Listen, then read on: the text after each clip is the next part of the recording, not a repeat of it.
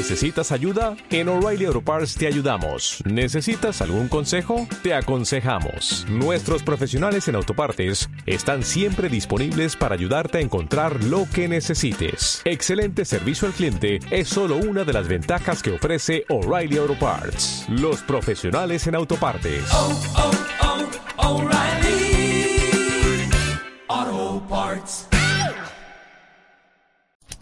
Bienvenidos a un nuevo lunes podcastero en el que voy a recomendar un podcast mm, más bien musical, pero no el 100%. Ahora os detallo.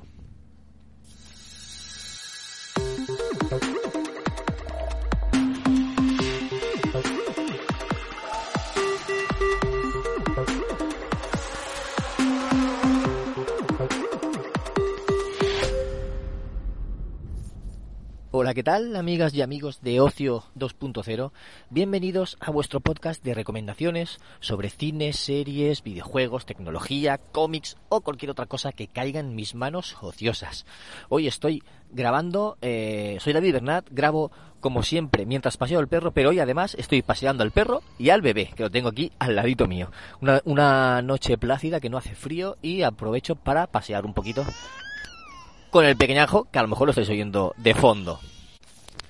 Por eso hoy voy a ser un poquito más breve y voy a ir al grano. El podcast que os quiero recomendar hoy como lunes podcastero es El rugido de mi impala. Consiste en un podcast musical que habla eh, principalmente de algún grupo de música, aunque también tiene especiales como el de Sobrenatural, que hizo un especial dedicado a la música de, de una serie, o algo así.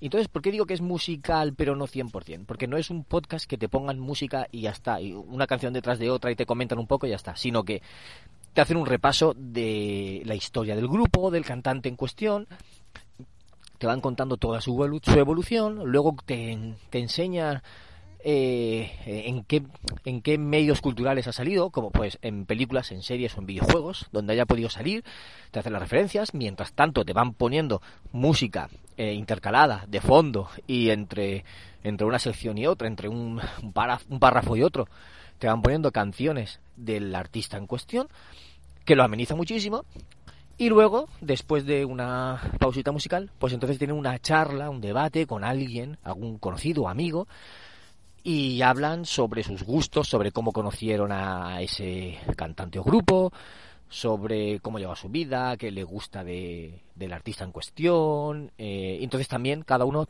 aporta una, o dos recomendaciones, dos temas recomendados que los ponen íntegros esos temas. En total son cuatro temas íntegros que ponen, más alguno que ponen antes entre sección y sección. Y es un deleite para los que nos gusta la música y para los que nos gusta algún grupo en concreto, que aprendemos de ellos, que, que, aprendemos cosillas que no sepamos, a lo mejor otras cosas sí que las conocemos, pero bueno, al fin y al cabo es estar pues una horita, una horita y algo o escuchando hablar de, de ese artista que te gusta, con música de ese artista que te gusta, y, y, aprendiendo cosas que puede que no supieras. Puede que sí, puede que no. Son podcasts bien trabajados. Su conductora, creo que se llama Esther. Ahora mismo no recuerdo bien, pero creo que se llamaba Esther. Y la verdad es que lo hace muy bien. Lo hace muy, muy bien y aporta mucho valor. Yo me he puesto últimamente bastantes podcast de esto, pues por ejemplo el de Brian Adams, que es mi cantante favorito, me puse el de el de Bon Jovi, me puse, no me acuerdo ahora mismo los que me he puesto, pero me he puesto bastantes. Y la verdad es que los disfruto, los disfruto mucho eh, porque me gusta, me gusta cómo cuentan cosas y cómo habla, cómo habla de ellos.